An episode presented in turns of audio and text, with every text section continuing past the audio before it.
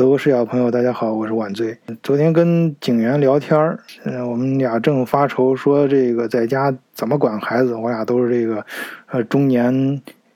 油腻老男人啊，都是这这个年龄阶段，所以关于家庭家庭负担啊，关于孩子的讨论最多的话题，就就怎么管管孩子。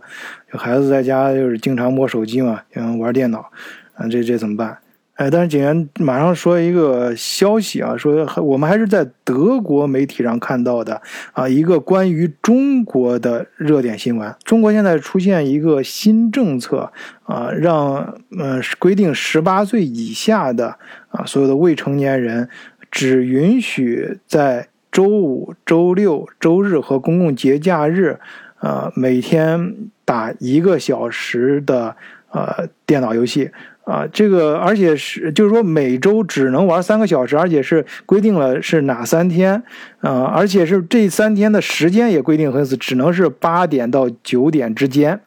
啊，那那相当哎严厉了。那这个说说德国媒体，你想象嘛？那德国人啊，就西方他们这种思维方式，那肯定看了之后是完全不理解的，他直接就疯掉了，就疯了。看到这消息，无法想象啊，能够出这样的，这他们因为他们根本做不到。啊，这个我看，呃，网上国内，呃，包括国外有很多媒体都有不同的说法啊，有，嗯，有各各个方面的声音，包括有些质疑的声音。啊，然后我们这期节目重点不是说对错，主要是咱德国视角一向的风格嘛，比较接地气，给大家讲讲德国媒体是怎么看的，以及我们，呃，像文景言还有其他几个主播在德国生活的这样的华人啊，这面对现实的生活，老百姓的视角是怎么看这事儿的？首先说媒体吧，其实我们透过这个屏幕啊，就能够感觉到，这这也是一个不太恰当的说法，他们浓浓的酸意啊。我个人觉得啊，这事儿啊，他可以说得很深刻啊，很高大上什么，但是用咱们平常人视角，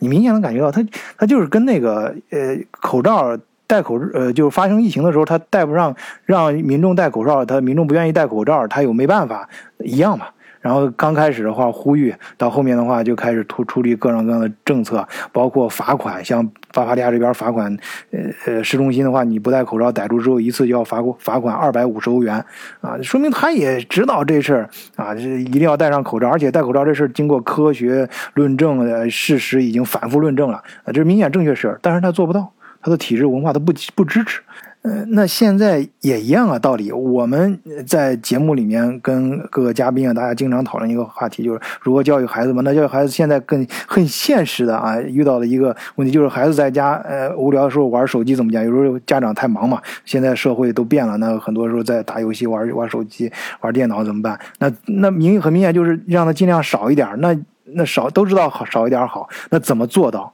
哎，呃，他们由于各种。呃，思维啊，政治正确什么各种一些高大上的理论啊，嗯，他们呃很难用用强制的手段去做到。呃，这个呃，我们只说事实不说对错啊。就包括我们在开家长会的时候，呃，这是这是真事啊。我我相信咱们有好多听友在德国生活都遇到过家长会的时候，呃，我们不太愿意去，就是不是说听不懂，他有时候他比如说他讨论这个家长，嗯，要呃。这个班费要多交五毛钱，能讨论两个小时，而且很多家长啊都是那个非常这个呃这个这个呃认真的啊有理有据的，给你上升到很高高度去讨论这个事儿啊，就是咱中国就觉得受不了啊。当然，我再次强调啊，这个不是说对错啊，就是说有这么个现象。但无论如何，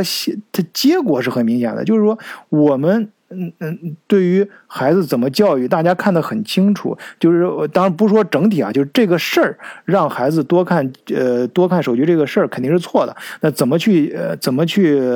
避免它？那我们那现在咱中咱华人，包括在海外华人的生活的呃朋友圈，咱们都可以呃很多家长也是通过一些呃强制性的手段啊，你包括呃中国现在也出出台这种强制手段。那外国媒体他看到之后。他，呃，他他当然他，你可以想象他的说法，但是他没办法，因为他们自己不支持，做不到。我们可以做到。我们现在的大家的认同、认对文化的认同感和这种制度啊，呃，目前是可以做到。当然，也向呃媒体他们提出了很多问题啊，说这样的话会出现一些问题啊，也是提出各种各样的啊。这这些这些东西呢，呃，咱们作为平常平常老百姓，咱不能说他错，有些你也可以理解啊。但是，呃，问题是事实上是产生了什么样的结果？啊，对，说到这儿，刚才警员也要让我补充一点啊，就是刚才我谈到那个文化范围这氛氛围这个问题，咱们中国。这个家长，你无论走到世界各地，都是最重视教育的。因为我们在讨论，你看咱都是讨论这孩子怎么让他呃多学一点东西。但是开家长会的其他的家长，就德国这个我们反复介绍的这个就是呃这课后就是上课这个量啊，就是呃德国开家长会，德国一些家长还明确提出，就是说你老师给孩子留的作业太多了啊，上课时间呃这个能不能上课能不能不要搞得这么严。肃啊，你 咱们就完全无法理解啊，所以这些东西就以咱们老百姓就正常人的视角来看啊，这你不要谈那些太深刻的什么文化呀啊，什么自由什么这种呃政治正确，就就是你你你能不能让孩子呃。接受更好的教育啊，更就是你至少作为家长，在孩子心智不健全的时候，你就要对他强制的呃实施一些管教措施啊。呃，当然你是不是这个是不是管用啊？就是包括我们这期节目谈到的这个措施啊，未来会不会遇到什么问题？这个有待事实去验证啊。就是还是我该声强调，我们不是说对错，这个只是说。有这么个事儿，他将来的肯定还需要行政部一一方面经过事实的检测，另外一方面遇到一些问题，大家再去去解决有些问题。但是，呃，但是这个事儿就这一点来说啊，它就像跟疫情的时候戴口罩一样，你它可以明显大家就是明显是正确的事儿。呃，中国的文化和机制可以做到，现在西方人做不到，但他的媒体又在抨击我们。我们作为普通老百姓能感觉到的就是，他们做不到啊！你别提那些那么多没用的，你说的再好听，绕了一大圈回来，还是因为你做不到，不是说他不想做。但这些呢，包括最近呃中国出台的这针对于儿童教育，呃，我们德社一向很关关心这个领域啊，就是呃双减啊什么这些政策，大家可以明显感觉到国家也非常重视，呃。让社会防止社会阶层的固化，啊，这这是当然，这说的有点深了啊。我们还是简单点说吧，反正就是呃呃，孩子嘛，祖国的花朵啊，祖国的未来。呃，我们现在嗯在建他建立整个这个社会系统的时候，不管在哪个国家，都希望这个系统在高效的。